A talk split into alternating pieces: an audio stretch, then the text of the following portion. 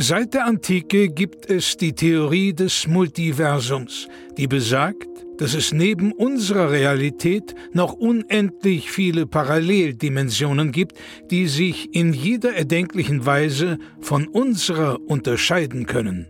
Einem Forscherteam ist es nun gelungen, Audiofragmente dieser fremden Welten zu empfangen. Doch dabei stießen sie auf ein rätselhaftes Phänomen. Unabhängig davon, wie sehr sich die Dimensionen unterscheiden, es gibt eine Konstante. Nils und Florentin haben einen Podcast. Hier werden diese Funde erstmals veröffentlicht.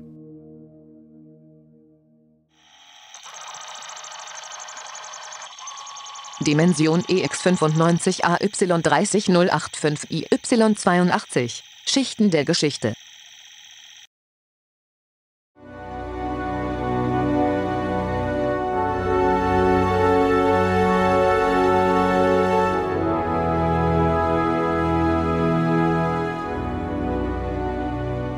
wunderschönen guten Tag, hallo und herzlich willkommen zu einer neuen Folge von Schichten der Geschichte, dem Podcast, in dem wir die einzelnen Schichten der Geschichten abtragen und darunter schauen möchten. Wie immer natürlich an meiner Seite Geschichtshistoriker Professor Dr. Nils Bohmhoff. Guten Abend. Viele Grüße, einen wunderschönen guten Abend. Das ist Folge 18 unseres Podcasts. Erstmal vielen Dank an die Unterstützung, die wir bekommen haben. Aber 18 ist eine gute Zahl, denn 18, das ist normalerweise die Volljährigkeit. Und wir sprechen heute auch über eine Figur der deutschen Geschichte, die vielleicht unter dem Stichpunkt des Erwachsenwerdens betrachtet werden kann. Wir sprechen heute über Kaiserin Barbara II., die letzte Kaiserin Deutschlands. Sie hat das, die lange Geschichte der Adelsmonarchie in Deutschland beendet. Sie war die letzte Kaiserin. Und wir wollen uns dieser Person heute mal von mehreren Seiten nähern. Sie ist eine aus der Zeit gefallene Kaiserin in einer Zeit, in der sich die Monarchie nicht mehr selbstverständlich verstand, sondern erkämpft werden musste. Und letzten Endes hat sie diesen Kampf verloren. Herr Professor Nils Bohmhoff, Sie haben ausgiebig über Barbara II. geforscht. Woher kommt das Interesse? Wie, wie gehen Sie an diese geschichtliche Person ran? Nun, das hat zweierlei Gründe. Zum einen natürlich interessiere ich mich grundsätzlich für die Monarchie und auch für ihre tragenden Protagonistinnen in dem Fall.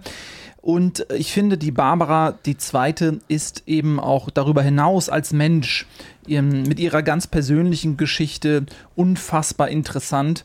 Und äh, diese beiden Antriebskörper, sage ich mal, haben mein Interesse da wirklich ins äh, Weltall geschossen, äh, sodass ich mich da wirklich ähm, über Jahre mit dieser Person beschäftigt habe. Und es ist eine sehr, sehr interessante Biografie, über die wir heute sprechen wollen. Barbara II ist nicht geboren worden als erste Thronfolgerin, das muss man sagen. Mhm. Sie äh, wurde geboren als siebte Thronfolgerin. Sie stand äh, in der Liste natürlich ähm, hinter ihrem Vater, hinter ihren fünf Brüdern und hinter ihrer Schwester Margarete der 17.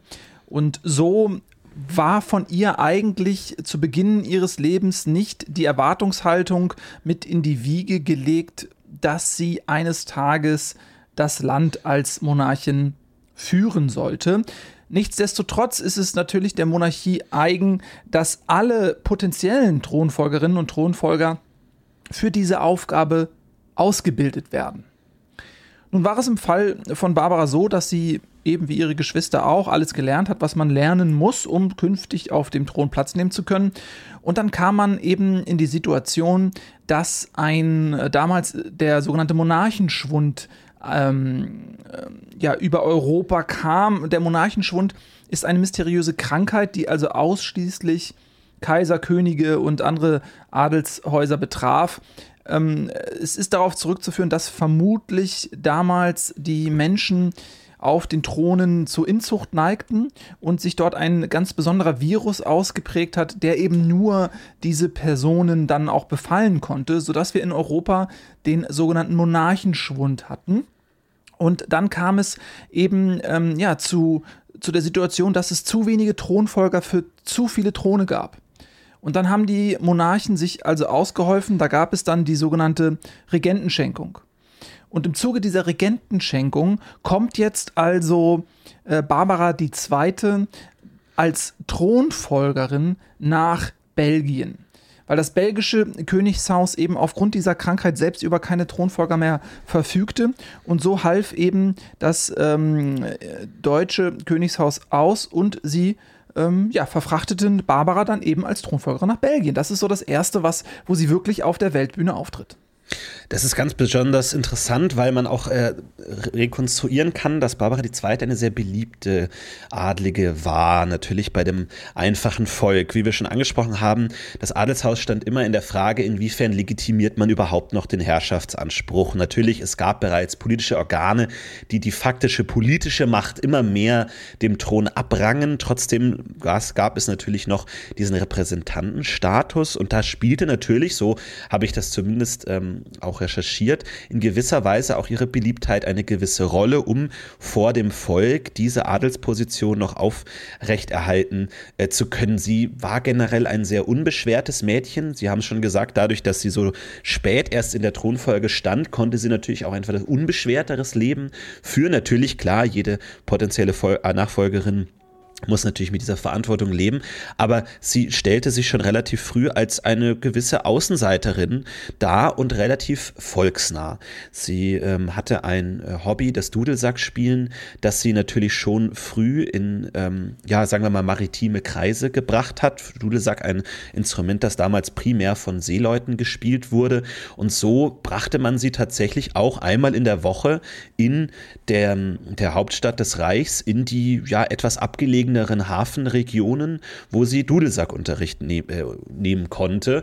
Das entwickelte sich langfristig zu einem wirklich Volks, äh, ja, ähm, Spektakel, dass tatsächlich dieser Zug der Adligen durch diese ärmlichen Gebiete verfolgt wurde und man dann auch vor dem Fenster stand dieses äh, ärmlichen Dudelsacklehrers und gelauscht hat, wie die Prinzessin, die Adlige dort gespielt hat. Das hatte sie schon von Anfang an ähm, relativ volksnah dargestellt. Jetzt möchte ich Sie mal ganz kritisch fragen, war das inszenierte Propaganda? War das ein Anbiedern an die einfachen Leute?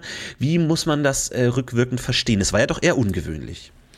Sowohl als auch lautet die äh, richtige Antwort. Denn ähm, natürlich ist diese äh, volksnahe Wirkung ähm, Barbara II. auch ihrem Königshaus nicht entgangen. Sie war, wie Sie gerade auch beschrieben haben, sehr offenherzig, sie war sehr zugänglich, sehr, ein sehr fröhliches, unbeschwertes Kind und damit war sie natürlich auch beim Volke sehr, sehr beliebt. Und äh, natürlich muss man als Monarchie auch immer auf das Image achten. Ja, wir wissen, aus der Geschichte, dass äh, die Monarchie nur so lange existieren kann, wie der Unterbau, sprich das Volk, sie trägt. Und deswegen ist äh, der größte Feind der Monarchie die Rebellion. Um der Rebellion entgegenzuwirken, muss man die Menschen natürlich ähm, emotionalisieren, sie am Herzen bekommen. Und das macht man natürlich dann eben durch so ähm, Kinder wie die Barbara, die halt äh, aufgrund ihrer Beliebtheit, alle fanden sie so süß und so schnuckelig und putzig. Ähm, und die ist dann natürlich dann sagen wir mal, zum Dienst am Volke verpflichtet worden. Und diese Dudelsack, ähm, ähm, ja, Lektionen, die mögen ihr vielleicht auch Spaß gemacht haben, aber sie hatten einen ernsten Hintergrund. Denn indem man diese Barbara die Zweite dort platziert hat am Volke, hat man sich natürlich auch die Unterstützung desselbigen sichern können. Das war eine, wie, wie man heute sagt, eine Image, eine PR-Kampagne. Aber Barbara hat das ähm, wunderbar voller Leidenschaft gemacht. Sie hat ähm, jede freie Minute diesen Dudelsack gespielt. Sie hat sich dort angefreundet äh, mit Straßenkindern, ähm, die sie dann auch regelmäßig zum Tee eingeladen hat und äh, ja, hat da wirklich den Kontakt hergestellt. Und da ist eine ganz tief verwurzelte Liebe ähm, vom Volk zu Barbara entstanden, äh, die später noch relevant werden sollte.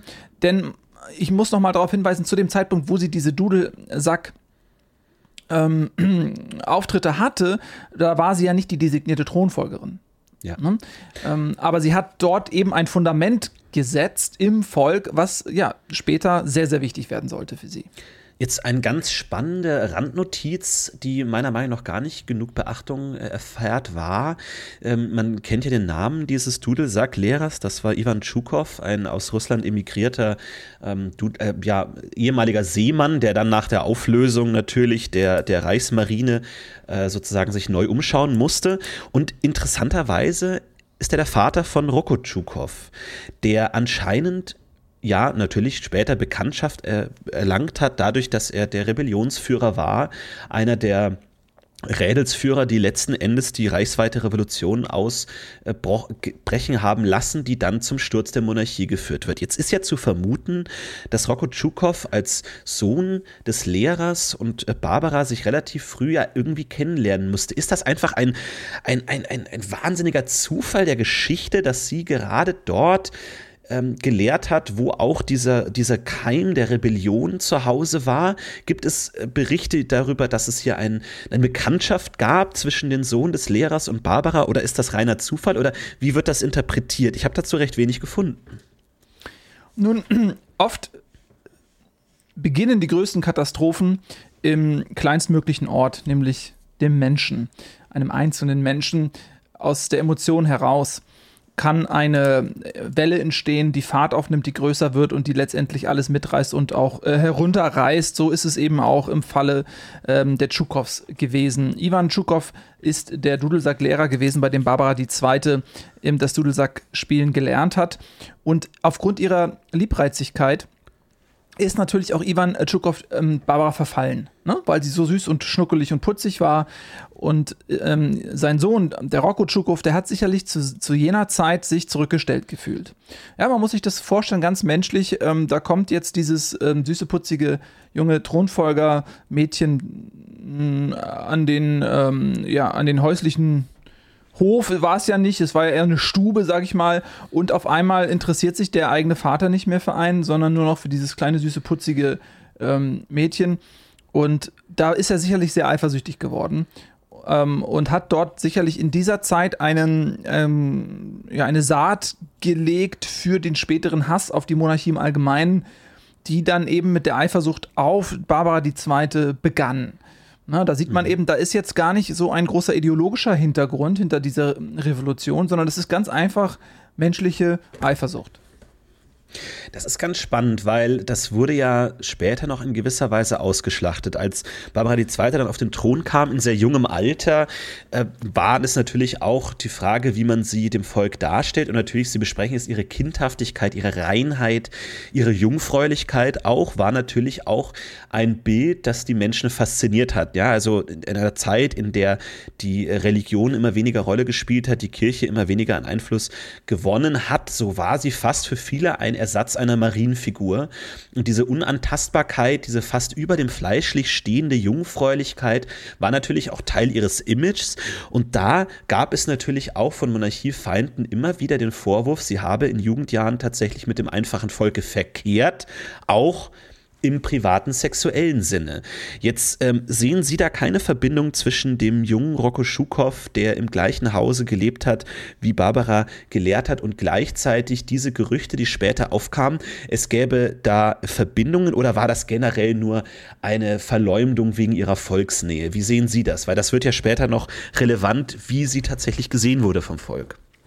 Also das ist natürlich in erster Linie mal eine Gegenkampagne sicherlich um mhm. die Monarchie zu unterminieren und die stärkste Säule, auf die diese Monarchie dann stand, sollte sich im Laufe der Jahre ja äh, dann in diese Richtung entwickeln, war die Beliebtheit Barbara II.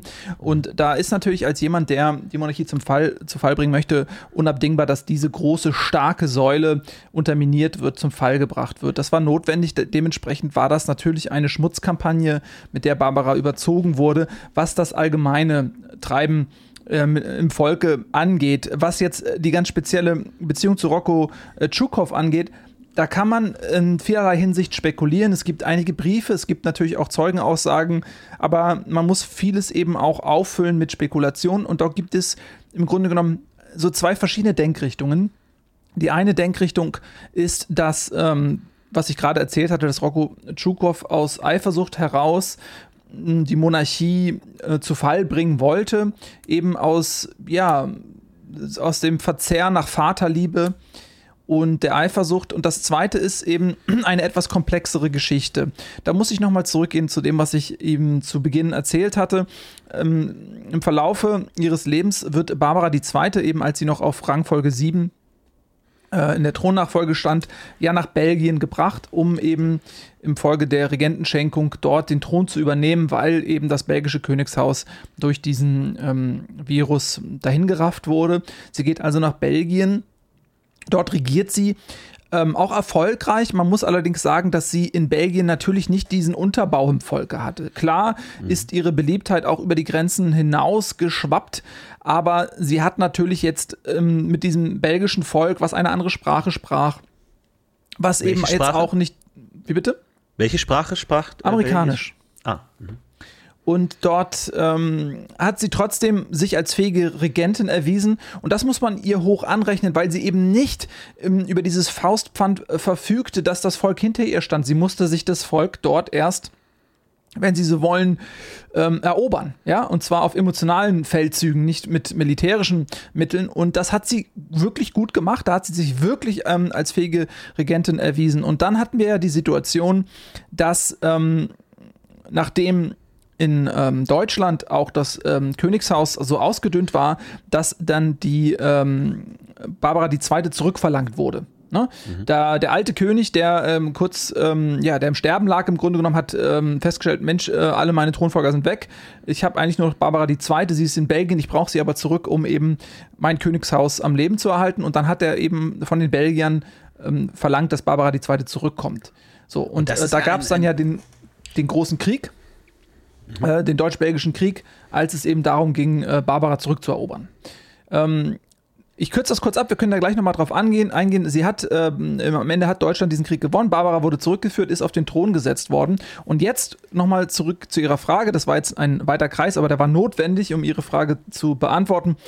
Ähm, Rocco Tschukow hat jetzt also gesehen, dass Barbara die Zweite zurück ist, in Deutschland auf dem Thron sitzt. Und selbstverständlich als, ähm, ja, Königin durfte sie nicht einen einfachen Mann heiraten, sondern es war notwendig als Königin, dass man aus diplomatischen Gründen sich äh, verehelicht mit ähm, dem Mitglied eines anderen Königshauses, zum Beispiel mit dem ähm, französischen oder mit dem luxemburgischen Königshaus, in irgendeiner Form vermählt.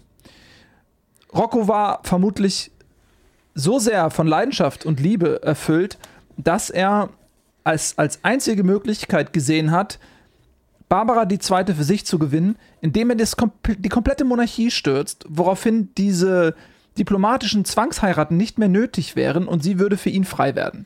Das ist die mhm. zweite Theorie. Das ist interessant. Sie war ja seit ihres Lebens unverheiratet tatsächlich, aber natürlich in gewisser Weise ist, gehört es zum monarchischen Ritus, dann dort ähm, verheiratet zu werden. Äh, ganz interessant, dass sie dann tatsächlich als Regentin beider äh, Gebiete eingesetzt wurde. Deutschland, Belgien, der Schulterschluss, die Doppelmonarchie wurde dann sozusagen äh, vollzogen. Ein äh, riskantes Manöver dadurch, dass natürlich gleichsam die Verlierer des Krieges in das Reich mit einbezogen wurden. Da kam es ja durchaus schon zu kulturellen Konflikten, sage ich mal, wenn diese beiden Länder dann in ein Reich überführt wurden. War das letztens die Überstrapazierung, die dann auch zum Niedergang des Reiches geführt hat, dadurch, dass man hier sich vielleicht übernommen hat in gewisser Weise und diese kulturellen Konflikte Belgien, Deutschland, das sind ja Welten, dort nicht mehr, versuch, nicht mehr äh, unter Kontrolle bringen konnten? Das kann man sicherlich so sagen. Ähm, das war natürlich, äh, Sie haben es gerade ähm, ja gesagt, eine Überdehnung der Monarchie. Das hat sicherlich stattgefunden. Äh, Überdehnung durch Ausdünnung, selbstverständlich auch. Es gab zu wenig für zu viel, wenn Sie so möchten. Und ähm, als dann natürlich am Ende, stellen Sie sich das vor, wie eine Apokalypse. Im Supermarkt gibt es nur noch wenige Dosen Ravioli, alle stürmen rein und reißen sich drum. Äh, so war das natürlich dann auch mit den Thronfolgern. Jede Monarchie hat versucht, ähm, sich selbst zu sichern. Der Gedanke, äh, sich durch Bündnisse ähm, ja, abzusichern und die Monarchie im Allgemeinen auch über die Landesgrenzen hinaus zu stärken, um sie vor der Wut des Pöbels ähm, in Sicherheit zu bringen, das geriet zunehmend in den Hintergrund. Äh, es war eher so die ähm, Devise, rette sich wer kann.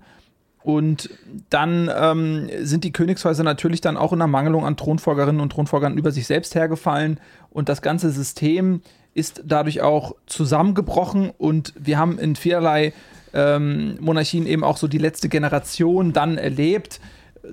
In dem Fall jetzt mit Barbara ist es so, ja, durch diesen Krieg, ähm, äh, ja, Belgien wurde ja im Prinzip fast komplett besetzt. Ähm, die Pommes ähm, wurden geraubt ähm, mhm. der größte Nationalschatz der Belgier. Die äh, Pommes Vorräte wurden komplett äh, geraubt und nach Deutschland gebracht. Das ist äh, ein, ein Verbrechen, was die Belgier bis heute nicht äh, verziehen haben. Und ja, Barbara wurde eben auch zusammen mit diesen Wagenladungen voller Pommes dann zurück nach Deutschland gebracht und hier eben intronisiert. Und was man damals als Erfolg verstanden hat, war im Prinzip schon das, der Anfang vom Ende, weil ähm, der langjährige Bündnispartner Belgien äh, ohne Pommes äh, seiner Wirtschaftskraft beraubt war, hat völlig an Relevanz verloren, war eigentlich kein Faktor mehr in ganz Europa. Und dadurch ist ähm, eben auch der deutschen Monarchie so eine Art äh, Stütze abhanden gekommen, ähm, die sie letztendlich eben war auch ein Teil dessen, weshalb die Monarchie auch hier zu Fall gekommen ist. Ja, die Krönung von Barbara II. natürlich ein legendäres historisches Ereignis, wo ihr Vater ja noch in gewisser Weise sich bürgerlich ähm, republikanisch gegeben hat. Ja, er trat äh, in, in, Anzug auf, Hut, Zylinder, Gehstock. Man hätte ihn fast mit einem Kaufmann verwechseln können. So wählte Barbara II. dann doch wieder einen sehr prunkvollen Weg. Also sie schien sich hier eigentlich entgegen der modernen Entwicklung zu stellen, zu sagen, nein, wir berufen uns hier auf das alte Monarch monarchische, ja, äh, äh, grandiose äh, Spiel, das Theaterspiel. Sie kramte nochmal alte Mäntel, Kronen und Zepter raus aus dem Familienbesitz und ließ sich dann präsentieren. Sie fuhr ein auf einem neu gebauten Schlachtschiff am Bug stehend wie eine Galionsfigur fuhr sie dort zur Krönung ein in den Hafen, wo sie gesalbt und gekrönt wurde. Also ein spektakulärer Auftritt. Heute vielleicht vergleichbar mit einem ja, Helene Fischer Konzert, sage ich jetzt mal ganz ähm, profan, wo natürlich fast engelsgleich, Marienstatuen gleich diese Person hier dem Volk gezeigt wird. Wie bewerten Sie das? Ein nötiger Anachronismus, um hier diese Sonderstellung der Monarchie zu betonen, oder hat man es hier verfehlt, den Adel zu modernisieren? modernisieren? Nun, das ist natürlich im Nachhinein immer leicht gesagt. Wenn etwas äh, schief geht, dann äh, wählt man einfach den möglichen anderen Weg und aus der Perspektive heute ist das natürlich dann immer leicht gesagt. Ähm, das Bedürfnis zu überkompensieren ist natürlich genauso ersichtlich wie verständlich auch aus jenen Tagen. Denn wenn Sie sich dort in die Situation hineinversetzen, wir haben diesen ähm, Monarchenschwund und äh, dadurch ist natürlich auch eine große Angst durch die Königshäuser gekommen, dass äh, ja die, die Relevanz, auch die Regierungsfähigkeit ähm, abhanden gekommen ist. Und da wollte natürlich die Monarchie sich in die, die feinsten Kleider werfen und sich nochmal prunkvoll in Szene zu stellen, um eben genau diese Angst entgegenzuwirken, um zu zeigen, ja, wir sind noch da, wir sind mächtiger und ähm, ansehnlicher als jemals zuvor. Unsere äh, prunkvollen Gewänder äh, stehen uns nach wie vor und äh, die Kraft und die Macht des Adels ist ungebrochen. Klar war das natürlich der Versuch, das darzustellen. Ähm, insbesondere natürlich auch äh, Barbara II. Und jetzt sind wir eben wieder bei diesem Unterbau, den wir äh, zu Beginn geschildert haben. Sie war ja unglaublich beliebt ähm, beim Volke und diese Heimkehr, ja, diese Heimkehr nach Deutschland, das wurde natürlich dementsprechend auch ausgeschlachtet, weil man versucht hat, diese alten Emotionen im Volk zu reaktivieren. Dass man sagt, pass auf, es ist nicht nur die Monarchie im Allgemeinen, es ist jetzt nicht nur ein neuer König, eine neue Königin, äh, was ja von jeher immer zelebriert wurde. Ja? Jeder neue Monarch hat äh, sein Einführungsfest bekommen. Nein, das war mehr so eine, es wurde im Moment des Todes im Prinzip der Versuch unternommen, eine Auferstehung zu feiern, indem man gesagt hat, hier ist eure Barbara die Zweite. Wir haben sie nicht nur zurückgeholt, sie ist eure Königin, sie betritt euren Thron. Und das war natürlich der Versuch, die Monarchie da nochmal zu festigen, ähm, obwohl sie bereits in den letzten Atemzügen lag. Das muss man ganz klar sagen. Ja, und natürlich kommen wir nicht umhin, wenn wir über Barbara II. sprechen, natürlich über das äh, Flottenprogramm des Deutschen Reiches zu sprechen. Äh, es war natürlich so, dass gerade zu Anfang des 20. Jahrhunderts, Ende des 19. Jahrhunderts ähm, natürlich auch die Vormachtstellung der deutschen Flotte in Frage gestellt wurde. Der Vater von Barbara hatte hier ganz interessante technische Weiterentwicklungen gefordert. Er hat gefordert, die Flotte zu modernisieren. Vor allem natürlich, es kamen immer mehr optische Revolutionen auf, immer bessere Ferngläser, äh, Periskope, natürlich das Sehen des Gegners mit der wachsenden Distanz, auch der Kanonen der Schiffe, wurde immer wichtiger, aber dementsprechend natürlich defensiv auch die Tarnung der Schiffe. Ihr Vater hatte natürlich ein ausladendes Programm ähm, in Gang gesetzt, um die Flotte besser zu tarnen. Das allerdings ja fast zu erfolgreich war. Dadurch, dass die Schiffe so gut getarnt waren, gingen auch immer mehr Schiffe verloren leider. Sie konnten nicht mehr gefunden werden ähm, und so schwand tatsächlich auch der Vorrat der deutschen Flotte, was Barbara II. ja mit der Thronbesteigung einer fast vollständigen Verwundbarkeit des Deutschen Reiches gegen Westen, die äh, Westküste die Westsee war völlig offen, der normale Zugang Deutschlands zu den Weltmeeren war völlig offen und so musste sie quasi wieder bei Null anfangen und natürlich die belgische Flotte konnte hier helfen. Letzten Endes natürlich, es wurden immer mehr Städte errichtet, quasi fast stadtgleiche Fabriken, in denen eine neue Flotte gebaut werden sollte. Unter ihnen natürlich Duftbach, was letzten Endes dann auch die Keimzelle des Widerstands, die Keimzelle der Revolution wurde. Es, die Revolution begann ja mit einem Seemannsmatrosenaufstand.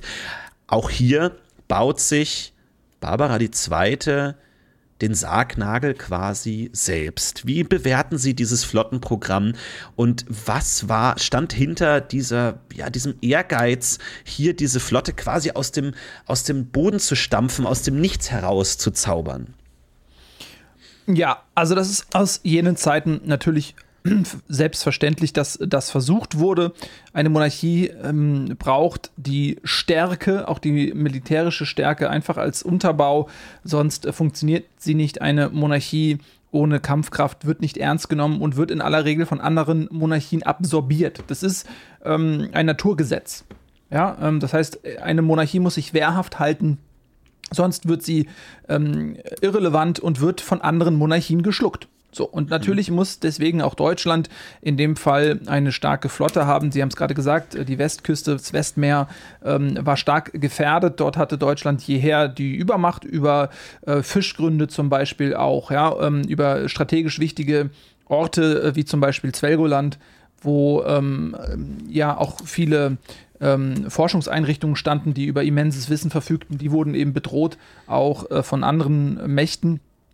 Das äh, war also nicht nur ein Säbelrasseln oder es war nicht nur irgendeine, irgendein prunkvoller, aber dann doch obsoleter Schmuck, den sich das, äh, das damalige deutsche äh, Deutschland vers versucht hatte, ans Revers zu heften, in dem eine neue Flotte gebaut wurde, sondern es war wirklich tatsächlich nötig auch. Ähm, natürlich war der Verlust der Flotte ein ähm, großes Drama. Sie haben es gerade gesagt, es wurde versucht, die Schiffe zu tarnen.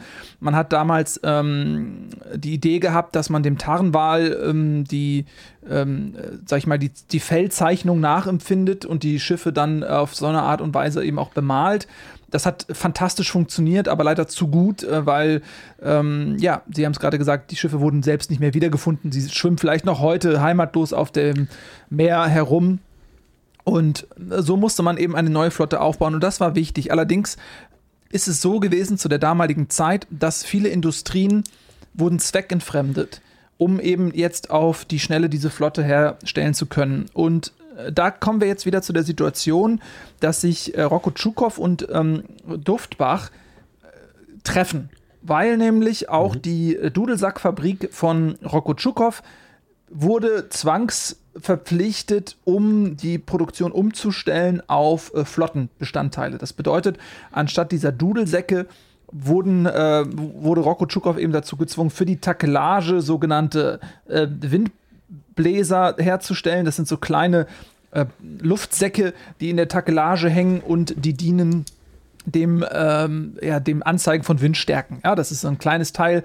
Ähm, und Rocco Tschukows Leidenschaft galt dem Dudelsackspielen. Das war eine jahrhundertealte ähm, Familientradition und das war für ihn ein Schock. Ja, man und, muss dazu äh, sagen, ja, ja, das, das, nur um es vielleicht für uns, für die Zuhörerinnen und Zuhörer, die das nicht ganz vor Ort haben, ähm, nachzuvollziehen. Man muss ja sagen, äh, Duftbach war ja eine Stadt, die völlig aus dem Nichts heraus entstanden ist. Diese Fabrik, diese Dudelsackfabrik wurde ja transportiert. Also das sind ja enorme logistische Aufwände, die man sich heute gar nicht mehr vorstellen kann. Da wird diese Tschukow-Familie, die seit Jahrhunderten ansässig ist, diese äh, Dudelsackfabrik, diese Dudelsack-Dynastie, die wird komplett auf Eisenbahnwaggons verfrachtet, die Maschinen demontiert, verschifft nach Duftbach, wo ja wirklich aus dem Nichts. Also vor, vor wenigen Jahren äh, war dort noch komplette eine Küstengegend völlig frei. Innerhalb von wenigen Jahren entstand dort eine ja, Stadt gleiche Fabrik, in der tausende Menschen arbeiten, aus dem Nichts heraus. Eine künstliche Stadt, entstanden am Reißbrett, nicht äh, historisch gewachsen, sondern komplett mit der Übersicht von Barbara II. hier äh, quasi ja einfach gezeichnet in die Landschaft. Äh, sowas gab es noch nie. Aber natürlich, Sie betonen es äh, unglaublich wichtig, Zelgoland, die Bucht von Bembel, natürlich die äh, verschiedenen französischen Atolle. Der Meeresbusen von England natürlich, da verengt sich wahnsinnig viel in der Gegend. Da musste die Herrschaft natürlich gestärkt werden und genau dort an den französischen, den sieben französischen Atollen äh, wurde tatsächlich direkt annahend äh, dieses Duftbach gebaut. Ich habe hier ein historisches Zitat gefunden von dem niederländischen Künstler Thomas äh, Devaner, der Duftbach beschreibt. Er schreibt, Duftbach ist keine Stadt, Duftbach ist eine Fabrik, in der Menschen leben. Der Ammoniakgeruch ist intensiv, aber erträglich, da er von dem Rauchgeruch übertönt wird. Der Rauchgeruch wiederum ist erträglich, da er von dem Schweißgeruch übertönt wird, den man wiederum ertragen kann, da er von dem Gasgeruch übertüncht wird. Dieser wiederum ist erträglich, da er von dem Qualm übertüncht wird, der in den Straßen weht. In Duftbach atmet man keine Luft, man atmet eine zähe Masse ein, die selbst Wochen nachdem man die Stadt verlassen hat, noch in der Nase hängt. Ein kleiner Eindruck vielleicht, wie diese Stadt aussah, wie sie auf Besucher gewirkt haben muss. Und mit der Fabrik reist eben auch Rocco Tschukow in diese Stadt, um hier umgestellt jetzt auf die Flottenproduktion weiter zu leben. Eine Stadt, die Fragen aufwirft, natürlich direkt an der deutsch-belgisch-französischen Grenze hier aufgebaut natürlich. Und da kommen wir jetzt natürlich auch zu Feinheiten der belgisch-deutschen Kultur zusammen, die jetzt hier natürlich als Sieger und Verlierermacht zusammenarbeiten sollen. Barbara II. ja eine fast wahnsinnige Vorstellung von Völkerverständigung importiert bewusst Arbeiter aus beiden Ländern, um hier in Duftbach zu arbeiten. Ein vorhersehbares Pulverfass oder ein Verbrüderungsprojekt, das durchaus Hoffnung hatte. Wie interpretieren Sie das? Naja, es ist zweifellos so, dass Barbara II. das als Verbrüderungsprojekt ausgelegt hatte. Ähm, wir haben es ja herausgearbeitet, sie ist schon grundsätzlich eine Frau, ähm, die den Menschen sehr nahe stand, die ähm, sehr emotional, sehr empathisch war und dadurch sehr beliebt beim Volk. Und das war authentisch. Und das hat sie sich beibehalten und das ist eine, muss man auch sagen, das ist eine große, es war ein großer Charaktertest ähm, für sie. Aber sie hat es eben geschafft, sich diese Eigenheiten auch beizubehalten. Und äh, sicherlich war für sie die Situation, Mensch, ähm, sie war jetzt Monarchin von Belgien, hat sich dort viele Jahre um das Volk dort bemüht, ja, ähm, erfolgreich, muss man sagen. Und dann kam halt dieser Krieg und sie wurde dort rausgerissen und war jetzt auf einmal äh, Königin des Feindes aus belgischer Sicht. Selbstverständlich hatte sie ein unglaublich schlechtes Gewissen dem belgischen Volk und den Menschen gegenüber, sodass sie natürlich versucht hat, wirklich ähm, aus einer fast schon Harmoniesucht heraus diese beiden Völker wieder zu versöhnen, zu vereinen. Und da ist natürlich Duftbach für sie die Möglichkeit gewesen, ja, ähm, das eben zu tun und zu sagen, hey, das ist jetzt nicht nur ein deutsches Projekt, ähm, sondern auch äh, die Belgier können dort partizipieren. Deswegen ist, äh, muss man auch sagen, ihr, ihr, emotionales Bedürfnis nach Harmonie auch größer gewesen als ihr strategisches Verständnis. Denn selbstverständlich würde man grundsätzlich mal sagen, wenn man eine Stadt baut, eine Fabrikstadt, die dem Zwecke dient, so schnell wie möglich eine Flotte wieder auf das Meer zu bekommen, dann sollte man sie natürlich in Küstennähe errichten.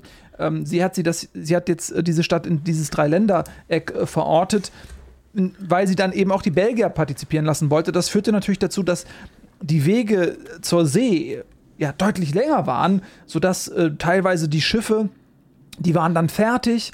Ähm, dann hat man gemerkt, oh, ja, Mist, wir haben gar, also wo, soll, wo sollen wir jetzt hin mit dem Schiff?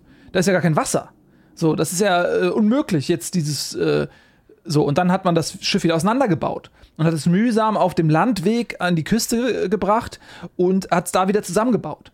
Also das waren dann, äh, da hat man gesehen, dass sie da äh, teilweise, ja, da strategische Vernunft hat opfern müssen für diese äh, Zusammenführung der Völker. Und interessanterweise dieses Verbrüderungsprojekt, das natürlich humanistisch so hoch gegriffen ist. Völker, die zusammenkommen, ehemalige Feinde, arbeiten Schulter an Schulter an derselben Fließbandproduktion. Ein äh, revolutionärer humanistischer Gedanke, den sie hier eigentlich umsetzen wollte, scheitert dann doch oft an Kleinigkeiten. Natürlich, wir kennen es aus der belgischen Kultur, Poljemet. Poljemet ist der äh, Mittagsschlaf. Das Nickerchen, das in der belgischen Kultur ganz selbstverständlich jeden Tag gegen 13.30 Uhr abgehalten wird. Ein Brauch, den wir in Deutschland nicht kennen, das fällt ungefähr in die deutsche Mittagszeit, das deutsche Mittagsessen, das dort traditionell unter Fabrikarbeitern gemeinschaftlich eingenommen wurde. Da wurde getrunken, da wurde Alkohol ausgeschenkt, das hatte natürlich lange sozialistische gewerkschaftliche Gründe, dass man hier die Arbeitsbedingungen verbessern wollte, während die belgischen Kollegen gerade den Mittagsschlaf vollführen wollen. Deutschen Arbeiter feiern zu Mittag äh, ausgelassene Stimmung, die Belgier wollen schlafen. Natürlich führt das zu Konflikten. Natürlich führt das in den engen Räumen mit den lauten Maschinen dieser, dieser Stadt Duftbach natürlich zu Konflikten. Das sind Kulturen, die in gewisser Weise aneinander scheitern müssen. Hat man sich hier einfach nicht genug Gedanken gemacht darüber, wie das funktionieren kann und wie muss man sich diese Spannungen in der Stadt vorstellen? Wir haben jetzt gerade schon die Geruchsanstrengungen, die Geruchsherausforderungen, diese olfaktorischen Herausforderungen gehört. Wie äh, muss das tägliche Miteinander miteinander gewesen sein in diesen Fabriken. Sie haben das schon sehr schön geschildert, werter Kollege, muss ich wirklich sagen. Da prallen natürlich dann zwei Kulturen aufeinander in einem sehr begrenzten Raum. Stellen sich das so vor, als wenn Sie ähm, ein Frettchen und ein Marder zusammen in einen Hamsterkäfig stecken. Und sie denken sich, ja, die sind sich ja ähnlich, die werden ja irgendwie miteinander klarkommen. Ähm, ja, sie sind von ähnlicher Gestalt, das muss man sagen, aber das Frettchen und der Marder sind sich von der Mentalität äh, Spinnefeind. Und dadurch, dass ihnen im Inneren des Hamsterkäfigs der Raum zum Manövrieren, sich zum Zurückziehen genommen wird, äh, muss es zwangsläufig in einem Konflikt enden. Und ähm, im Falle von Duftbach sind es eben viele, viele Kleinigkeiten. Sie haben gerade das äh, mit aufgezählt, also den Mittagsschlaf. Es sind noch andere Dinge. Ähm, es ging zum Beispiel so weit, dass äh, die geraubten Pommes dort ähm, mittags ähm, ja als, als Kantinenessen gereicht wurden. Und das war für die Belgier schwer zu ertragen, dass die Deutschen sich dort also diese belgischen Pommes einfach reingerieben haben und oft dann eben auch genau zu jener Zeit, als äh, die Belgier Polje mit abhielten. Ja, das heißt also, äh, zu deutscher Zeit, 13.30 Uhr war äh, Essenszeit und dann kamen die Belgier nach dem Polje mit in die Kantine, weil sie auch was essen wollten, aber die Deutschen hatten bereits gegessen, sie waren schon zu Tisch gegangen und dann waren die Pommes alle. Und dann haben die halt noch in der Kantine gesehen, wie dann hinten die letzten ähm, deutschen Arbeiter sich dann da die Pommes reingerieben haben. Einige Pommes also ganz dekadent ähm, dann vom Tablett noch in den Müll geschmissen, äh, weil sie die nicht mehr geschafft haben, weil sie schon so voll gefressen waren. Und das haben die belgischen Arbeiter gesehen und das war natürlich für sie ähm, Grund zur innerer Aufruhr, ganz klar. Dann, dann äh, ist schon mal ein erster Keil zwischen äh, diese beiden Völker getrieben worden. Dann gab es natürlich ähm, viele ja, Probleme auch im Zwischenmenschlichen. Sprachlich ähm, gab es sicherlich Probleme. Es gibt ähm, ja viele Wörter, zum Beispiel im äh, Belgo-Amerikanischen sagt man ja, äh, äh, sie Schwein. Und sie Schwein bedeutet nichts weiter als äh, vielen Dank. Mhm. Und im Deutschen bedeutet sie Schwein natürlich sie Schwein. So, und dann kam es äh, oft zu der Situation, dass jetzt ein belgischer Arbeiter ähm, versucht hatte, höflich zu sein und wollte sich bedanken und sagte dann sie Schwein. Und der Deutsche hat sich daraufhin natürlich groß empört. Da kam es teilweise zu äh, Rangeleien, auch zu körperlichen Auseinandersetzungen. Und das sind so Kleinigkeiten, die, die äh, Schritt für Schritt zu einer Zersetzung der deutsch-belgischen Freundschaft geführt haben und am Ende als letzte Konsequenz eben auch zum Scheitern des Großprojektes Duftbach. Jetzt kommen wir natürlich an einen kritischen Punkt, denn vielleicht werden einige Hörerinnen und Hörer jetzt aufschreien. Das ist Verallgemeinerung, man kann das doch nicht sagen, die einen sind so, die anderen sind so. Wir als Historiker stehen natürlich immer vor der Herausforderung, Menschengruppen in gewisser Weise zu charakterisieren. Natürlich ist jedes Individuum einzigartig und anders, aber man kann eben nicht über Bevölkerungsgruppen reden, wenn man sie nicht gewisserweise einer, äh, einer Kollektivität unterstellt und gewisserweise Eigenschaften analysieren kann. Allerdings Allerdings, in dem Fahrwasser möchte ich hier auch natürlich nochmal auf die äh, kalistische Interpretation des äh, Philosophen Max Karl äh, hinweisen, der natürlich in seinem Jahrhundertwerk, das Kapitel, diese Situation ganz anders beschrieben hat. Der nämlich interpretiert hat, dass diese kulturellen Unterschiede nur ein Vorwand waren, um eigentlich die kapitalistische Unterdrückung dieser Arbeiter zu kaschieren. Also sozusagen die Versklavung und ähm, Unterdrückung, die Entfremdung dieser Arbeiter dadurch zu kaschieren, dass man das auf diese kulturellen Unterschiede schiebt.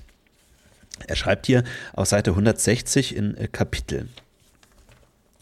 Die kapitalistische Unterdrückung Drückung ist jeder anderen Konfliktform des menschlichen Daseins überlegen. Sie tritt nicht immer in Reinform aus, sondern äußert sich oft auch in Kulturkämpfen, kulturellen Verwicklungen und Streitigkeiten aller Art. Allerdings dürfen wir uns davon nicht hinwegtäuschen lassen. Wo immer ein Mensch für einen anderen arbeitet, heißt der eigentliche Kampf Klassenkampf.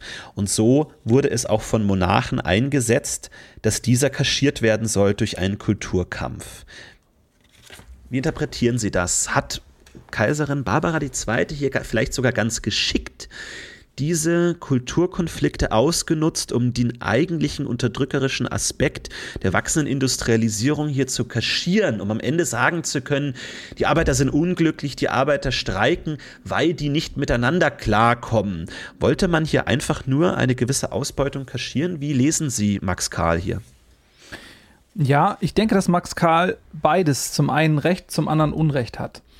Ähm, ich denke, dass er recht damit hat, dass selbstverständlich es ähm, für den Kapitalismus unabdingbar ist, dass diejenigen, ähm, die diesen Kapitalismus tragen, die es den wenigen Reichen ermöglichen, diesen dekadenten Lebensstil zu führen, dass diese Menschen äh, immer manipuliert werden müssen, in dem Sinne, dass sie abgelenkt werden von ihren täglichen Plackereien, dass ihnen nicht bewusst wird, dass es eine Alternative dazu gibt, dass sie fröhlich weiter ihr Tageswerk verrichten können. Und diese, ähm, ja, diese, diese Ausnutzung ist sicherlich irgendwo auch auf das Königshaus zurückzuführen, allerdings nicht auf Barbara II.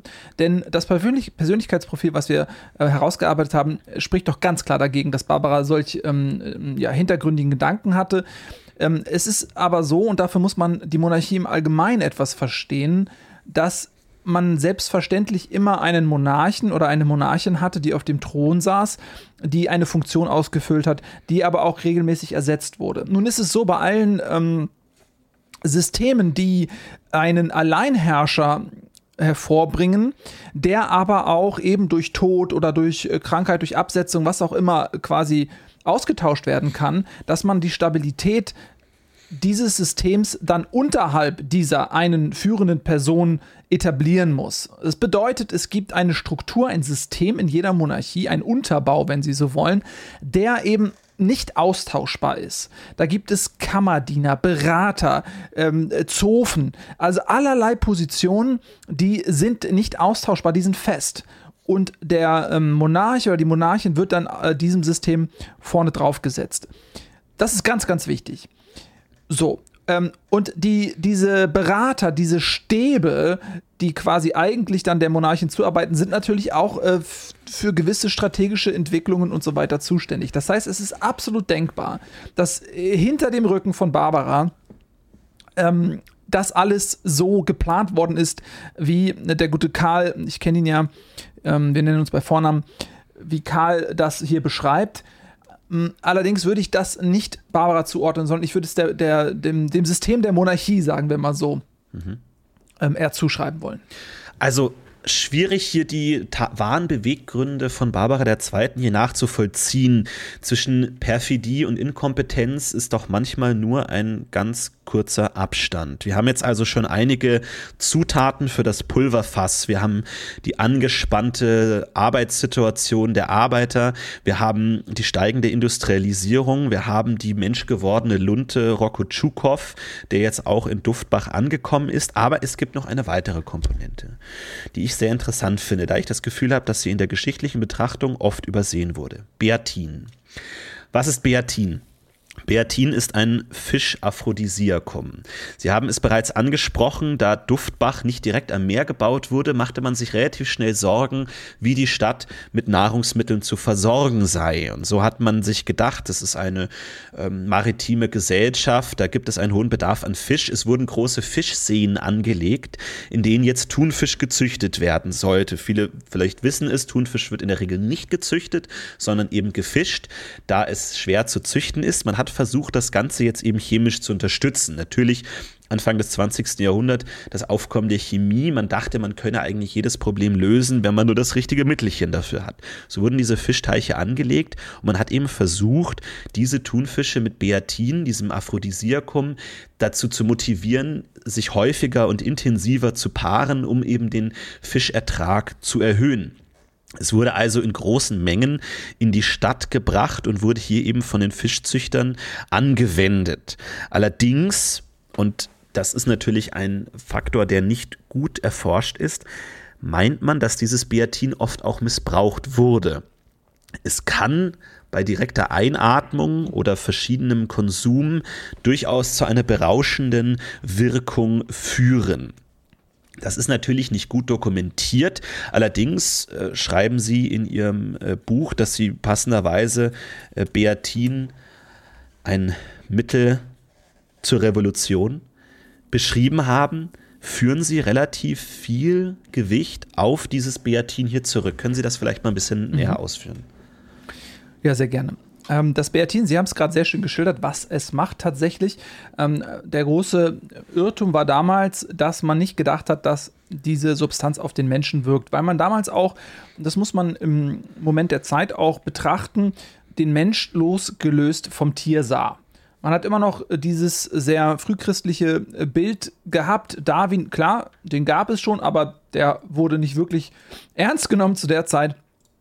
Ähm, sondern man dachte wirklich, okay, der Mensch ist die äh, Krone der Schöpfung Gottes und das Tier ist ähm, ein niederes Lebewesen, sodass die Dinge, die beim Tier funktionieren, die können nicht auf den Menschen äh, wirken.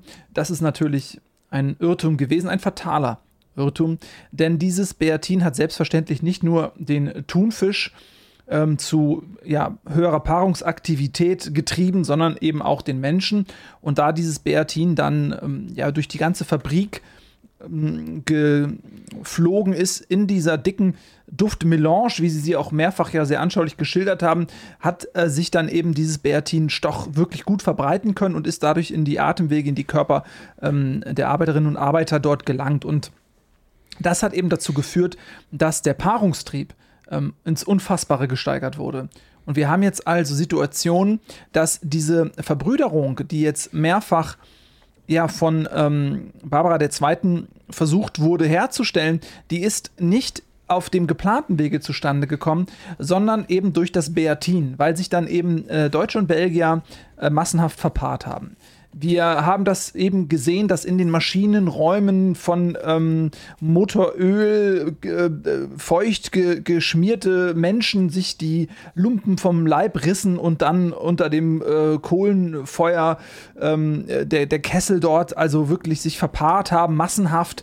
Und das hat zum einen dazu geführt, dass die Stadt Duftbach ihre Produktivität verloren hat und zum anderen hat es dazu geführt, dass dies eine Keimzelle im wahrsten Sinne des Widerstands wurde, weil hier eine, ja, eine erotische Verbrüderung stattgefunden hat. Jetzt, um das vielleicht noch mal ein bisschen anschaulicher zu illustrieren, Sie schreiben in Ihrem Buch auch, dass dieses Beatin dadurch natürlich irgendwann an Relevanz verloren hat. Es schien auch nicht gut zu funktionieren mit der Thunfischzüchtung. Sie schreiben aller, allerdings, dass Sie noch äh, etwas von diesem Mittel auftreiben konnten und Sie haben ein Selbstexperiment gewagt. Sie haben es an sich selbst getestet. Können Sie vielleicht die Effekte von Beatin mal beschreiben, wie Sie sie am eigenen Leib ja anscheinend erlebt haben? Ja, es ist die pure Wollust. Sie mhm. wissen, ich bin ein Akademiker, ich bin ein, ähm, wenn ich das so auch mal ganz persönlich auf mich kurz lenken ähm, darf, das Thema, ich bin ein ähm, Kopfmensch, ich denke viel, ich, mein, mein Körper äh, transportiert mein Hirn und meine Gedanken und ansonsten hat äh, dieser Körper nicht viel zu melden bei mir in aller Regel. Ähm, durch das Beatin habe ich eine Form der Wollust verspürt, wie ich sie nicht für möglich gehalten hätte und ähm, ich habe tatsächlich äh, nächtelang, ähm, ja, wie soll ich sagen, ähm, mein, meinem Körper ähm, die, die Leitung äh, übertragen müssen. Ja, man äh, kann da nicht mehr von Kontrolle sprechen. Es ist äh, ähm, ja eine, eine körperliche Dominanz, die dann in dem Fall äh, über den Geist ausgeführt wird. Und äh, ich habe es, äh, ich muss es so sagen, liebestoll rumgebumst. Mehrere Tage ähm, durch ja, unter Wirkung dieses Beatins. da geht jegliche Form von rationaler Selbstkontrolle einfach auch verloren. Und ähm, da habe ich dann doch einen Eindruck bekommen, wie das damals gewesen sein muss äh, in, in ähm, dieser Stadt Duftbach, in dieser heißen, lauten Stadt, in der äh, viele schwitzende, ähm, leicht bekleidete Menschenleiber auch miteinander ähm, und nebeneinander arbeiteten und dann unter Einfluss des Beatins. Äh, das sind äh, Szenen, äh, die ich mir ähm, ja außerhalb dieses wollüstigen Grauschzustandes eigentlich gar nicht ausmalen möchte. Ähm, das muss ähm, ungeheuerlich gewesen sein. Ja, unglaublich. Es äh, gab da natürlich einige ähm, Anstrengungen, die Produktivität der Stadt wiederherzustellen. Es gab natürlich einmal drakonische Sta Strafen. Natürlich jede Form von Körperkontakt wurde unter Strafe gestellt von den Fabrikdirektoren. Es gab ein Beatinverbot, aber natürlich wie so oft, es hatte sich schon ein Schwarzmarkt gebildet. Das Mittel war weiterhin im Umlauf. Und so kam es dann tatsächlich als Gegenreaktion gegenüber diese Strafmaßnahmen, gegen diesen erhöhten Produktionsaufwand, mit dem man verzweifelt versucht hat, noch die Jahreszahlen zu erreichen, kam es dann tatsächlich zum ersten äh, Aufstand angeführt von Roko Tschukow. Die Nationalgarde musste ausgesandt werden. Es gab einen Generalstreik, die Fabriken standen still. Äh, Barbara II. versuchte sofort mit äh, einer direkten Reaktion, mit einer militärischen Reaktion diesen Aufstand niederzuschlagen. Roko Tschukow konnte gefasst werden. Der Aufstand wurde sozusagen niedergeschlagen. Es kam zu bürgerkriegsartigen Szenen in den Straßen von Duftbach. Hier wurde das Feuer eröffnet auf Zivilisten, auf Arbeiter, schreckliche Szenen. Ich möchte nur, weil es heute um Barbara die zweite geht, fragen, warum hat sie Rukutschukow hier nicht mehr zur Rechnung gezogen. Also normalerweise steht, und das war damals auch im verfassungsrechtlichen Sinne glasklar geklärt, auf Aufstand, Hochverrat steht die Todesstrafe ganz klar. Und das Feuer, das sie so bereitwillig gegen die Arbeiter eröffnet hat, ließ sie gegenüber Rokutschukow schweigen. Sie hat das Todesurteil nicht erlassen, nicht vollstreckt. Jetzt möchte ich nochmal den Rücksprung wagen auf die Jugendzeit von Barbara II., die diesen jungen Mann dort schon kennengelernt haben musste. Können Sie sich nicht vorstellen, dass hier vielleicht tatsächlich, was natürlich dann später in, in Romanzen, in Groschenheftchen weitestgehend ausgebreitet wurde, eine, diese junge Liebe, die natürlich historisch fragwürdig ist, können Sie dieser Theorie nicht schon etwas abgewinnen? Und wenn nein, warum wurde Rocco dann verschont? Mhm. Also, Sie haben jetzt ja gerade nicht ähm, umsonst diese ellenlange Herleitung bezüglich des Beatins gemacht, sondern das hat ja einen Grund und äh, den erfahren wir jetzt. Und zwar ist es so, dass ähm, natürlich Roko Tschukow festgesetzt wurde als einer der Redelsführer dieses Aufstands, äh, wurde er dann in den dunklen Kerker ins Verlies geschmissen und ihn erwartete selbstverständlich die Todesstrafe. Das war zu dieser Zeit üblich. Ähm, allerdings war es jetzt eben diese Verbundenheit zwischen Tschukow und Barbara II. in ihrer Jugend, die ähm, Barbara II. dazu veranlasste, in den Kerker hinabzugehen, um Tschukow noch einmal zur Rede zu stellen. Es ging gar nicht darum, ihn zu begnadigen. Sie war zu sehr auch seriöse Regentin, um jetzt aufgrund dieser ähm, emotionalen Bande aus ihrer Jugendzeit ein ähm, ja so gewichtiges Urteil aufzuheben. Das war wohl nicht der Grund, aber eben aufgrund ihrer sehr, sehr empathischen Art wollte sie dann Abschied nehmen und äh, Tschukow noch einmal in die Augen blicken und ihm auch sagen, ähm, das war leider nicht in Ordnung. So, und jetzt kommen wir ähm, zu der großen List des ähm, Rocco Tschukows. Und zwar hat er natürlich damit rechnen können, dass Barbara II. ihm noch ein letztes Gesuch abstattet. Und als sie dann ähm, sich ihm näherte, dort, äh, dann ist er sozusagen, äh, gibt es ja auch in der Verfilmung diese eine Szene, die historisch sehr akkurat dargestellt ist. Also man muss sich das vorstellen, diese elegante Monarchin, ähm, Barbara II. in diesem dunklen äh, Verlies äh, nähert sich jetzt also diesen Gitterstäben, hinter welchen ähm, Tschukow ähm, in, in seiner äh, in seinen letzten Momenten scheinbar quasi eingepfercht ist. Tschukow kommt zu den Gitterstäben, Barbara kommt zu den Gitterstäben ähm, und er greift ihre Hände zärtlich quasi indem er seine Hände durch die Gitterstäbe ähm, streckt, äh, ergreift er zärtlich ihre Hände, ihre Hände, man sieht das da in dem Film in der Nahaufnahme, diese weißen, zarten äh, Hände und seine schwieligen, dreckigen, ölverschmierten Hände berühren sich dort also und da sieht man eben den Pöbel des Arbeitertums äh, und die Monarchie Hand in Hand. Und das wird da sehr romantisiert. Die Wahrheit ist, dass natürlich äh, Rocco Tschukov ähm, große Mengen Beatin gehortet hatte. Ja, weil er hat damals auch ähm, dann einen äh, Prostitutionsring aufgebaut, wo er mit Hilfe von Beatin also komplette Orgien und so weiter veranstaltet hat. Er war jetzt nicht der edle Re äh, Revolutionsführer, für den er hier und da ähm, quasi auch gemacht wird, sondern er war auch ganz klar kapitalistischer Profiteur dieses Mittels. Und er hat davon noch einiges in den Taschen gehabt und er hat dieses Beatin dann, als sie sich die Hände gereicht haben, reichhaltig äh, quasi auf äh, Barbara II. verschmiert und äh, so, so durch ist äh, eine Wollust entstanden. Barbara II. hat äh, den Käfig öffnen lassen und ähm, es, äh, der Film zeigt das dann jetzt zum Glück nicht in ähm, Ausführlichkeiten, aber die beiden haben sich dann wirklich dort in der Zelle, in, in dem dreckigen alten Stroh, auf den ähm, Tschukow dort ähm, ja, als, als, als Schlafplatz zurückgezogen wurde, dort haben sie sich verpaart über, über über viele Stunden. Und ähm, dann hat Tschukov ist also im Rausch der Gefühle auch geschafft, dass er äh, Barbara die, der Zweiten einen ähm, Heiratsantrag machen konnte, den sie auch äh, angenommen hatte. Und ähm, ja, und das war, das ist dieser eine Moment, der natürlich die Monarchie de facto zu Fall brachte. Und da gibt es unglaublich viele Interpretationsmöglichkeiten. Ähm, es gibt so diese moderne, den Kapitalismus oder sagen wir mal die Monarchie ablehnende Erzählweise. Ähm, da wird das romantisiert. Mensch, äh, dieses liebende Paar, was in der Jugend ähm, verliebt war, was gezwungen wurde aufgrund der Umstände, sich zu trennen, weil Barbara musste nach äh, Belgien und Schukow war ein niederer Pöbelmann. Ähm, und jetzt finden sie sich wieder und äh, sie ist Dirigentin, die Schöne und er ist der hart arbeitende Typ und so. Ähm, das ist natürlich eigentlich nicht die realistische Erzählweise, muss man wirklich leider, leider sagen. Es gibt viele Ungewissheiten. Natürlich sind diese Dinge nicht gut dokumentiert. Es gibt darüber natürlich keine offiziellen Schriftstücke, die gefunden werden. Augenzeugenberichte natürlich auch nicht. Nur die beiden wissen letztendlich, was passiert ist. Es gibt in den 70er Jahren, hat sich unter Historikern auch eine Strömung äh, ent entstehen lassen, äh, die die sogenannte Gittertheorie ähm, dort stark gemacht hat. Denn ähm, Fakt ist, historischer Fakt ist, dass Tschukov in Duftbach verblieben ist, wohingegen Barbara II. zurückgekehrt ist in ihren Adelssitz in die Hauptstadt des Reiches. Man geht also davon aus, dass die Gefängnisstrafe von Tschukov noch abgesessen werden musste. Davon haben eine Historiker zurückgeleitet, dass Barbara II. die Zelle nicht direkt betreten hat, weil sonst Tschukow hätte fliehen können. Man geht also davon aus, dass dieses Beatin getränkte Liebesspiel durch die Gitterstäbe des Gefängnisses durchvollzogen wurde.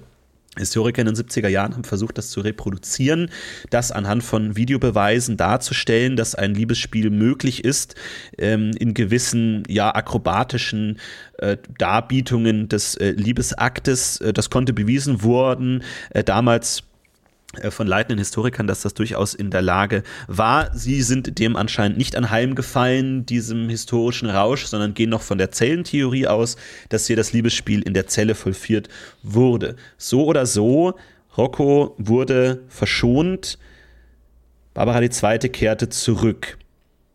Der Aufstand schien erstmal niedergeschlagen. Doch dabei sollte es nicht lange bleiben. Das ist richtig, denn ähm, Sie haben jetzt gerade gesagt, da gibt es ja auch dieses ähm, schöne Gedicht äh, von der Zelle in die Eizelle von ähm, Max Frisch, der ähm, eben diesen, ja, dieses Liebesspiel dort auch ähm, beschreibt mit blumenden, blühenden Worten. Und äh, da geht es eben darum, dass, äh, ja, äh, äh, Tschukow ist in der Zelle, aber ein Teil von ihm kann dieser Zelle entkommen, um in die Eizelle zu kommen um eben aus dieser Eizelle heraus neu geboren zu werden. Also das bietet natürlich metaphorisch äh, wunderbare Bilder, die dort äh, gezeichnet werden können. Ähm, was das ausdrücken möchte, ist, Barbara die Zweite ist schwanger geworden. Sie hat ähm, einen gemeinsamen Sohn bekommen ähm, mit ähm, Rocco Tschukov und ja, wir, wir alle kennen den Namen dieses Mannes, äh, der dort geboren wurde. Der ist meistens bekannt unter dem Namen ähm, Walter Freiwald, aber es ist eigentlich nicht sein ähm, dynastischer Name, ähm, werter Kollege. Jetzt können Sie das Geheimnis lüften. Unter welchem royalen Namen ist Walter Freiwald eigentlich geboren? Nun, eigentlich Natürlich, wir haben es schon angesprochen, Barbara II. galt als die jungfräuliche Königin, die fast mariengestaltartige ähm, Inkarnation der Reinheit des Volkes, äh, der Reinheit des Reiches. Da war natürlich diese Art von ähm, ja, fleischlicher Lust, musste in irgendeiner Weise aufgearbeitet werden. Und natürlich, man entschied sich erst, das Ganze zu verheimlichen und versuchte dann eben diesen äh, unehelichen Sohn, ja, muss man natürlich auch sagen, ein absoluter Skandal, dass hier in unehelicher Weise ähm, und ja, so wurde es später dann auch interpretiert, dass Reich auch seine Unschuld verloren hatte in irgendeiner Weise. Und so wurde dieser unliebsame Sohn eben erstmal ins Exil geschickt und lebte dann als ja adliger Name in einem Grafen im äh, Grafentum Resch als Fred von Resch erstmal dort ähm, als unerkannter Kaiserinnensohn, als unehelicher Sohn, der hier ähm, entstanden ist aus dieser Liebesnacht. Also hier haben wir jetzt schon verschiedene Lunden, die gebrannt haben. Die ungeklärte Situation in Duftbach, der uneheliche Sohn äh, Fred von Resch, der hier natürlich ein Beweis war für die nicht mehr vorhandene Reinheit der Königin, der Kaiserin. Das ist heute unvorstellbar. Wir nehmen heute, und das muss man nochmal sagen, natürlich Politiker als Menschen wahr. Das ist ganz normal natürlich. Bei vielen ist natürlich der Ehering am Finger Finger und die Kinder, die zum Fototermin gebeten werden, ganz normaler Teil der Inszenierung. Damals allerdings hat vor allem das Kaiserhaus versucht, die ja, Übermenschlichkeit der Kaiserin zu betonen, die eben nicht den fleischlichen Lüsten folgt wie das einfache Volk, die eben nicht sich zu solchen Dingen herablässt, sondern eben Gott gleich über der Masse schwebt. Und deswegen war das eine wahre politische Bedrohung. Das ist nicht wie irgendwie ein Sexskandal heute, wo wir hier ja das, das äh, Bild von Geschlechtsteilen hier und da auf Twitter, oh nein, die Kanzlerin steht in der Kritik und so weiter und so weiter. Das ist heute ein politischer Skandal. Ähm, damals war das existenzbedrohend, dass hier dieses Image, das ja aufgebaut wurde, auch von den Adligen und Beratern des Kaiserhauses, eben, dass man sich hier als Mariengestalt, als Unschuld in Person inszeniert, funktioniert hat und somit brannte jetzt eine weitere Lunte und das Feuer näherte sich immer weiter und dann kam es tatsächlich dazu, am 10. November 1917 war es dann eben so weit, dass in Duftbach das Fass explodierte. Denn es waren tatsächlich einige dieser Schiffe nun fertiggestellt, doch Normalerweise ist das so, ein solches Kriegsschiff läuft von Band, Sie haben es beschrieben, es wird ans Meer gebracht, die Einzelteile dort zusammengesetzt und dann wird es feierlich der Marine übergeben. Dann ein neuer Kapitän wird dann eben von dem Admiral dieses Schiff sozusagen geschenkt. Es gibt diese ähm, Jungfernschenkung dann quasi, dieses Schiff wird zu Wasser gelassen. Auch hier die sexuelle Konnotation natürlich auch prägnant und der Admiral übergibt dem neuen Kapitän dann dieses Schiff. Doch diese drei Schlachtschiffe, die dort zu Wasser gelassen werden sollten, drei Kapitänen überreicht, die waren sehr zur Überraschung der Admiralität nicht leer. Sie konnten nicht einfach von den Matrosen vom Militär besetzt werden, wie das normal war. Der Kapitän betritt als erster das Schlachtschiff, seine Mannschaft folgt, sondern die Schiffe waren bereits besetzt und zwar von den Fabrikarbeitern, die mitgereist waren mit diesen drei Schlachtschiffen. Und so wurden den Kapitänen die Betretung des Schiffes verwehrt, mit Waffengewalt konnte man sich diesen entledigen und so stachen diese drei ja nun fast Piratenschiffe in See mit dem Ziel der Hauptstadt. Diese Hauptstadt natürlich 20 Kilometer von der Küste entfernt, konnte allerdings nun mit den modernen Kanonen der Schlachtschiffe in Beschuss genommen werden und so kam es wenige Stunden später dazu, dass die Hauptstadt beschossen wurde von den eigenen Schiffen, von den Revolutionären, die dort eben an Bord waren. Rocco Tschukow ganz vorne am Bug und nun in einer fast ähnlichen Szene. Das ist ganz interessant, wie die Geschichte da die Spiegelungen inszeniert, so wie einige Jahre zuvor die Königin, die Kaiserin gekrönt wurde und auf dem Bug des Schiffes in die Hauptstadt fuhr, so fuhr nun Rokotschukow als Galionsfigur in die Hauptstadt und so wurde eben auch der Kaiserpalast beschossen. Chaos brach aus in der Hauptstadt. Man war darauf nicht vorbereitet. Niemand hatte damit gerechnet, dass dieser Rokotschukow ein weiteres Mal hier angreift. Und diesmal hat sich die Revolution eben auf die Hauptstadt übertragen. Die donnernden Kartaunen, die nun vor der Hauptstadt zu hören waren, versetzten nun auch das Volk in gewisser Weise in einen Rausch. Und man geht heute davon aus, dass eben nicht nur Geschosse explodierende Granaten in die Stadt geschossen wurden, sondern eben auch Beatinen. Die letzten Reste, die hier dort in die Hauptstadt geschossen wurden und die ganze Hauptstadt in einen rauschartigen Zustand versetzt haben. Wie kann man sich die Situation in der Hauptstadt zu diesem Zeitpunkt überhaupt vorstellen, Herr Professor Bohmhoff? Wie können Sie unseren Hörerinnen und Hörern das jetzt vor, vor Augen führen, was da passiert ist? Ja, da bedarf es in erster Linie mal eines Poeten und nicht eines Historikers, aber ich werde es dennoch versuchen. Ähm, vielleicht schließen Sie die Augen und stellen sich vor, Sie sind in der Hauptstadt zu Beginn des 20. Jahrhunderts. Wir sehen alte Gebäude, die damals noch neu waren. Wir sehen Kutschen, wir sehen Menschen auf der Straße. Früher waren viele Menschen mehr auf der Straße, weil ähm, es kleinere Wohnungen gab für Familien mit 10, 12 Kindern. Deswegen hat sich vieles auf den Straßen abgespielt. Es war sehr belebt. Und ähm, auf einmal hört man, Sie haben es eben als äh, Donner beschrieben, der Donner der Kanonen ähm, erfüllt die Luft, Gebäude erzittern, eine Ungewissheit, eine Schockstarre, eine Panik ergreift die Stadt. Also es ist sehr aufgewühlt und emotionalisiert. Und auf einmal setzt sich dieses Bertin frei. Und aus der ohnehin schon unfassbar angespannten Atmosphäre entlädt sich eben selbige in einem Liebesrausch. Ähm, und wir sehen also auf den Straßen kommt es zu diesen orgiastischen Szenen, während die Kanonen links und rechts in die Gebäude einschlagen. Ähm, der Putz, der Mörtel bröckelt äh, von den Fassaden herunter ähm, und die Menschen antworten damit nicht, indem sie panisch die Keller aufsuchen, sondern dass dort im Freien einfach sich der ebenso freien Liebe hingeben. Und das war ein, ein Moment, in dem sich ja sehr, sehr viel entladen hat. Ähm, viele Kinder sind gezeugt worden. Man spricht heute auch von ähm, der Generation der Bea Teenager, die also zu diesem Zeitpunkt eben ihre gemeinsame Zeugung und damit eben auch, glaube ich, Zeit ihres Lebens so eine, so eine Verbundenheit miteinander erfahren haben. Ja, und dann ist es natürlich so, dass in Ermangelung einer Flotte Deutschland kapitulieren musste. Denn ähm, das war zu der Zeit noch sehr viel zentralistischer ausgelegt als heute. Berlin äh, musste kapitulieren, damit eben auch das äh, gesamte Königreich Deutschland musste sich diesen drei Schiffen ergeben. Es gab einen äh, Friedensvertrag und an der Spitze der ähm, ja, der, der Rebellion als eben auch ähm, Verhandler war Rocco Tschukow.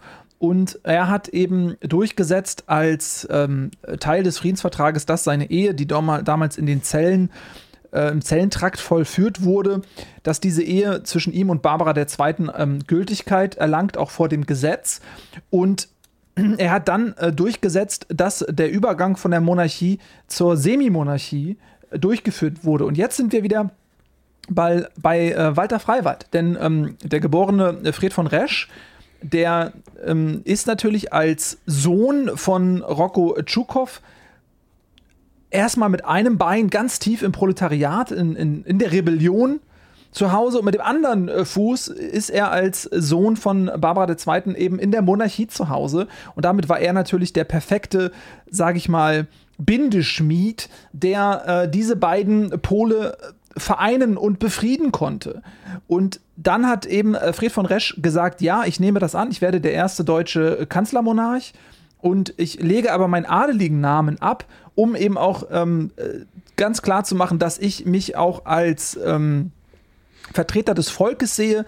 Und er hat sich diesen sehr bürgerlichen Namen Walter Freiwald gegeben. Und Walter Freiwald wurde der erste Kanzlermonarch Deutschlands ähm, den wir heute alle kennen. Wir lernen es alle in der Schule. Viele Bücher wurden über ihn geschrieben. Es ist jetzt leider nicht der Zeitpunkt, äh, um über äh, Walter Freiwald zu sprechen. Das ist der Podcast für ein anderes Mal.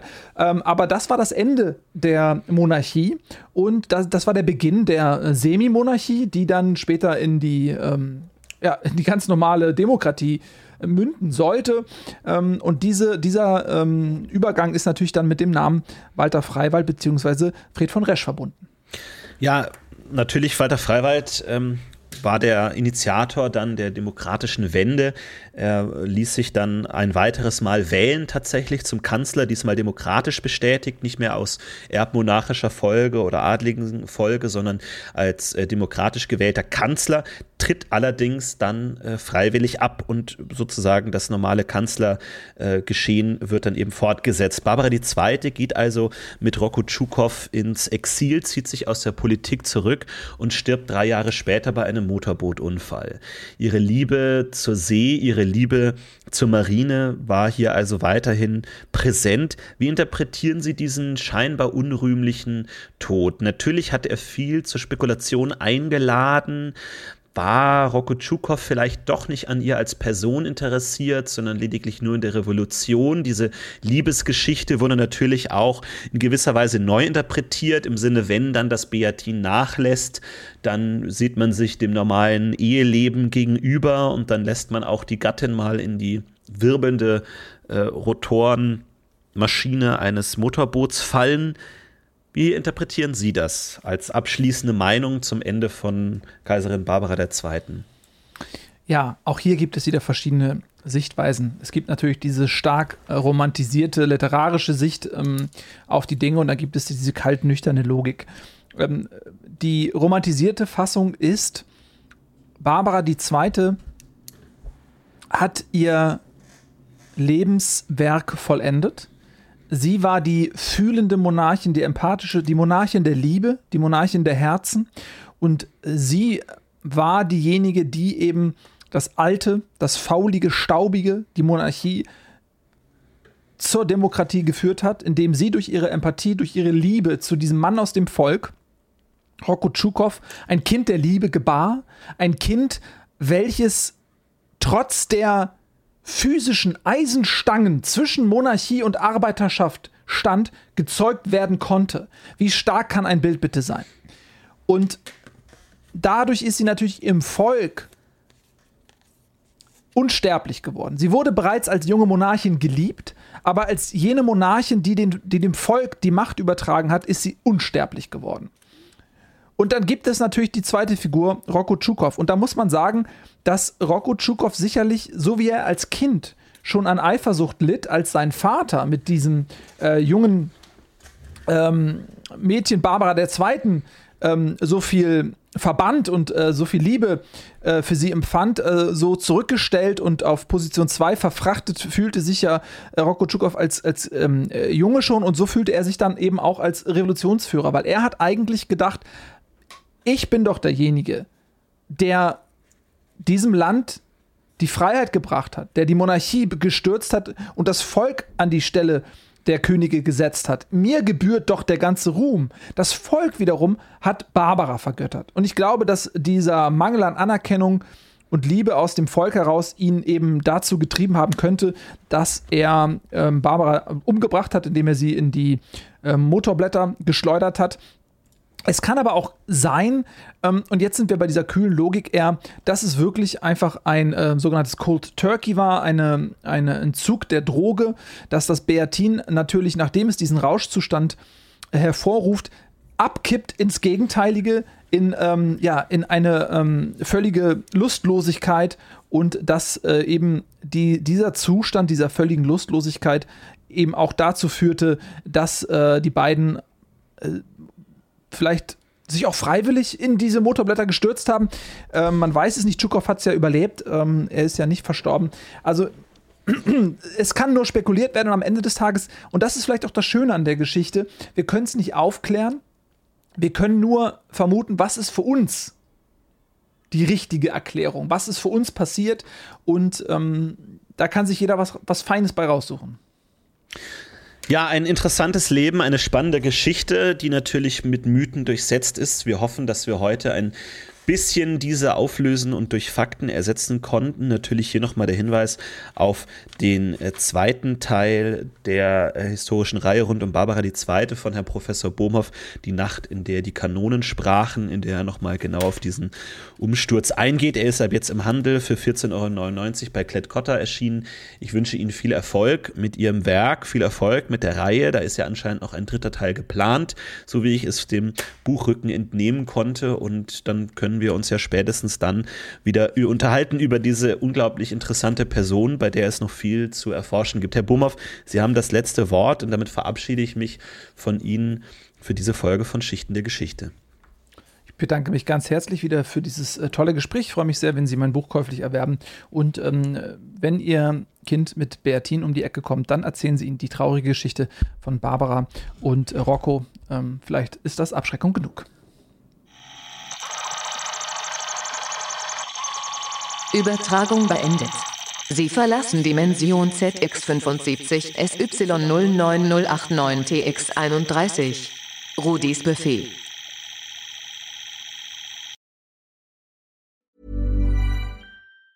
Mom deserves the best, and there's no better place to shop for Mother's Day than Whole Foods Market. They're your destination for unbeatable savings, from premium gifts to show-stopping flowers and irresistible desserts. Start by saving 33% with Prime on all body care and candles. Then get a 15-stem bunch of tulips for just $9.99 each with Prime. Round out Mom's menu with festive rosé, irresistible berry chantilly cake, and more special treats. Come celebrate Mother's Day at Whole Foods Market. Even on a budget, quality is non-negotiable. That's why Quince is the place to score high-end essentials at 50 to 80% less than similar brands. Get your hands on buttery soft cashmere sweaters from just 60 bucks, Italian leather jackets, and so much more. And the best part about Quince, they exclusively partner with factories committed to safe, ethical, and responsible manufacturing. Elevate your style without the elevated price tag with Quince. Go to quince.com slash upgrade for free shipping and 365-day returns.